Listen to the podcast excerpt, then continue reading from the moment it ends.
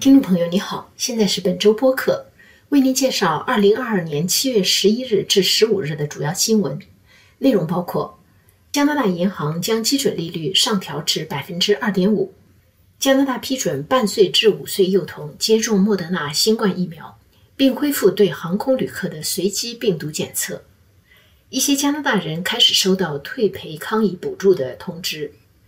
加拿大政府开始实施鼓励重型车辆电气化的措施。加拿大政府关闭阿富汗移民特别项目引起批评。愿意当家庭医生的加拿大医学生越来越少。下面请听详细内容。加拿大银行把基准利率上调到百分之二点五。经济学家们过去几天来都在预测加拿大银行将再次上调基准利率。但是，当正式的消息在星期三七月十三日公布的时候，许多人还是对整整一个百分点的上调幅度感到意外。这是加拿大银行自一九九八年以来最大的利率上调幅度。此前的预测普遍不超过零点七五个百分点。央行基准利率升高将带动各大银行上调利率，从而增加借贷成本。加拿大银行希望借此遏制通货膨胀。加拿大的通货膨胀率在五月份已经上涨到百分之七点七，为四十年来最高水平。央行在试图刺激经济发展、鼓励投资的时候，就会降低基准利率。新冠疫情开始后，加拿大银行数次下调基准利率，在二十二个月的时间里保持零点二五的历史最低水平，直到今年三月份才开始上调。加拿大银行预测，今后几个月各省通胀率将继续上升，因此不排除再次上调基准利率的举措。房地产是受基准利率影响最直接的领域之一，尤其是房贷浮动利率会应声而动。加拿大红利银行今年四月份的一项民调显示，如果房贷利率进一步上升，有百分之十八正在还房贷的人将考虑卖房。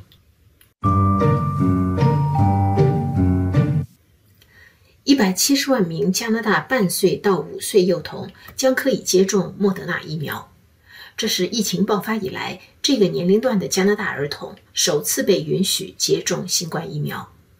加拿大卫生部在其网站上公布了这个消息。审核与批准疫苗是联邦卫生部的责任，但是负责安排接种的是省级公共卫生部门。r 丢加拿大报道说。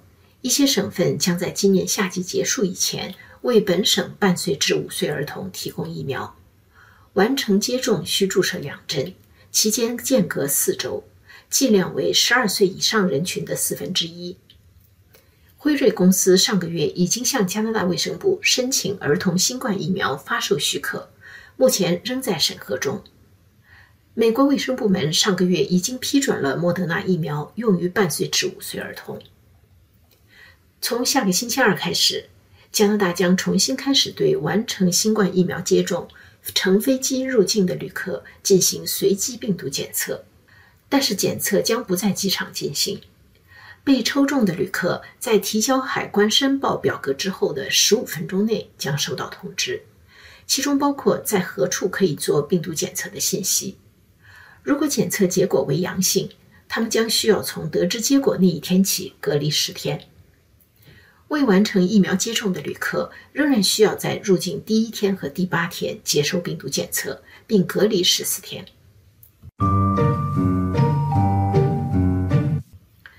加拿大就业与社会发展部开始向错领、冒领抗议紧急救助津贴的加拿大人发出通知，要求他们退赔第一个月收到的全部或者部分款项。加拿大政府在二零二零年三月份设立紧急救助津贴，每个月两千加元，以帮助因疫情失业或停工停薪的人渡过难关。当时国税局和就业部就已经表示，这笔津贴为救急尽快发放，但是事后如果发现错误，将要求退还。收到通知的人有三十天的时间交纳所欠金额。就业与社会发展部的一位发言人说。大约有一百七十万加拿大人收到了通知，其中超过一百万人已经寄回退款。反对党批评政府在抗疫补助问题上缺乏透明度。保守党议员伯特霍尔德说：“疫情爆发后停工关门，很多人需要帮助，他们没有想到有一天要把领到的钱退回去。”他表示，已经有好几个感到困惑的人给他打电话。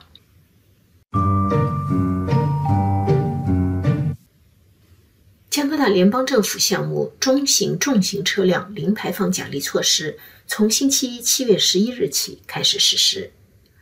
加拿大环境与气候变化部长吉尔伯在今年四月份首次披露了这个5.5亿加元的项目。它针对最大总质量大于3856公斤的车辆提供补助，目的是鼓励企业和地方政府加快公交车、运货卡车和垃圾车等大型车辆的电气化。在加拿大交通部的网站上可以查到该项目接受的车辆种类和奖励方法，例如。企业购买一辆三千八百五十六公斤重的厢式货车，可以获得一万加元的补助。如果一个运输公司购买一辆一万一千七百九十四公斤的长途汽车，可以获得二十万加元的补助。这笔补助并不影响企业与市镇领取省级政府的同类补助，但是所购买的车辆必须是新车。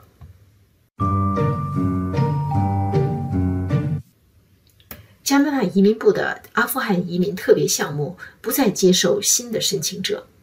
这个项目是去年喀布尔陷落后，移民部专门为那些曾经为加拿大军队或政府工作过的阿富汗人设立的。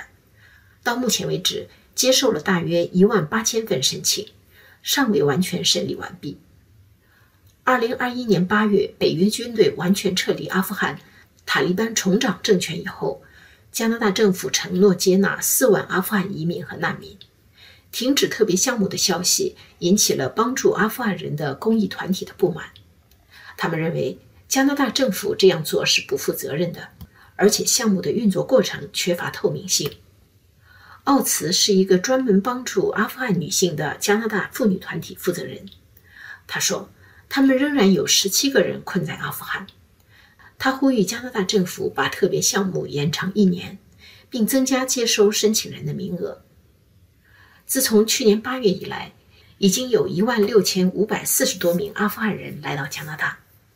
加拿大移民部发言人说：“尽管特别项目不再接受新的申请，但是还有其他移民项目向阿富汗人开放，例如一个帮助处境危险的阿富汗人在国外定居的人道项目。”和一个接纳阿富汗翻译的家属的项目。不过，移民部长办公室也承认，他们接到的申请数量远远超过了加拿大的接纳能力。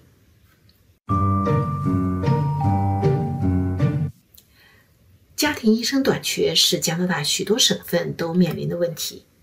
许多家庭医生临近退休，而愿意投身这一行的医学院学生却越来越少。